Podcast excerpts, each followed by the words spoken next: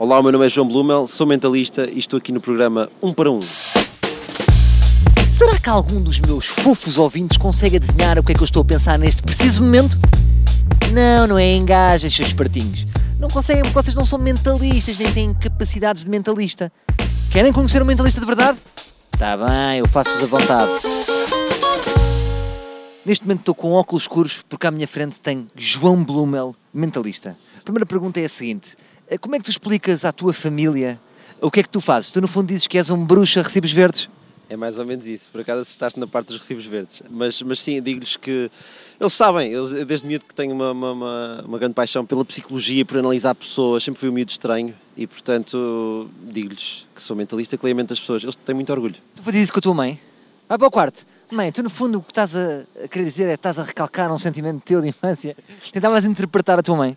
Tentava, ent- tentava interpretar toda a gente na minha vida. E às vezes com sucesso, outras vezes nem por isso. Mas eu acho que sempre fui uma criança um bocadinho manipuladora.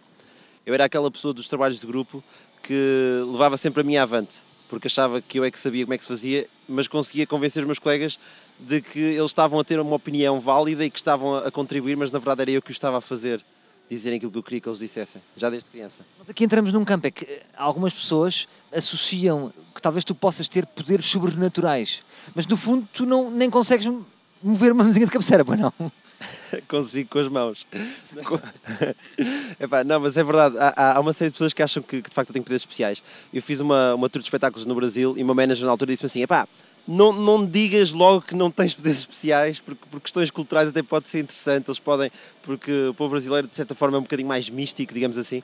Pá, mas eu não consigo, eu sou, sou demasiado honesto em relação a isso e é das primeiras coisas que eu digo. Eu de facto não tenho, infelizmente, ou felizmente, felizmente, não tenho poderes especiais. Como é que seriam os teus antepassados? Uma pessoa que há 500 anos dizia que lia a mente das pessoas, o destino dela era a forca. É verdade, uma fogueira. É verdade, ainda bem que nasci ne- nesta, nesta época. Acho que sim, acho que é isso. Acho que na altura a Inquisição. Qual foi a tua grande inspiração? Ou seja, tens algum tio? É, mas não- isto não é bem acordeão, não, não é aquele. Não é tipo, tens um tio que fazia mentalismo. Não, não, não tenho. Olha, lembro- lembro-me quando era criança que o meu avô de vez em quando fazia aparecer moedas atrás das minhas orelhas e lembro que tive sempre uma grande paixão pela magia e comecei a praticar desde muito cedo. Recebi uma caixa de magia quando tinha 8 anos e comecei a ficar fascinado com os truques de cartas, de moedas, etc. Portanto, sempre tive esse fascínio, mas não tinha assim ninguém na família que fosse propriamente mágico ou mentalista. Isto foi depois um fascínio pessoal que foi crescendo ao longo dos anos e que se tornou numa pequena e saudável obsessão. João, como é que funciona isto com as gajas? Por exemplo, as tuas namoradas e ex-namoradas, eh, quando te iam oferecer um presente, dizias: Já sei, mais uma gravata preta fininha. Exatamente, estás a ver como tu sabes, é verdade. Oferecemos sempre gravatas pretas fininhas, que é o que eu gosto. Não, por acaso, eh, acho piada dizer isso, porque eu tento separar as coisas e tento, na minha vida pessoal, ser menos mentalista do que quando sou realmente em, em palco. Mas é quase. É, é- é muito difícil fazê-lo, é muito difícil desligar totalmente o botão. Por acaso, uma vez, precisamente a, a gozar com isso que tu acabaste de dizer, fiz um vídeo no YouTube com a minha ex-namorada, já foi há uma série de anos, em que ela estava a oferecer uma prenda de Natal e vê-se claramente que é uma guitarra que está embrulhada com papel e eu adivinho que é uma guitarra, mas no início as pessoas pensam mesmo que eu estou a adivinhar porque não se vê a guitarra toda, depois a câmera faz tipo um zoom out e vê-se a guitarra e eu, uma guitarra! E houve gente que não percebeu a piada e que foi dizer, é pá, isto também eu, vê-se logo que é uma guitarra, e eu, pois, eu sei, Eh, enfim. João, tu és um mentalista muito bem sucedido, as pessoas podem te ver em espetáculos ao vivo, onde compram um bilhete, modelo clássico de espetáculo e vão te ver. Podem também te ver a fazer muitas empresas, eh, que o nome técnico é Onde Mamas Muita Guita.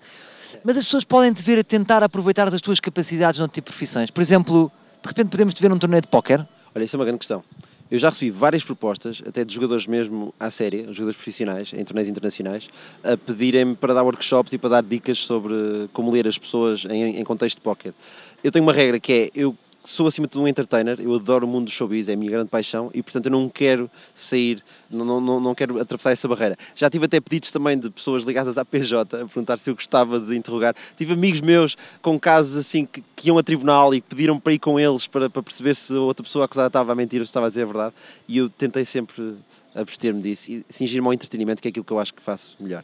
Isto teve uma reflexão. O grande problema do caso Baleia Azul é que não tinham João Blumel. Senão nem tinha havido, porque aquilo foi tudo uma grande tanga.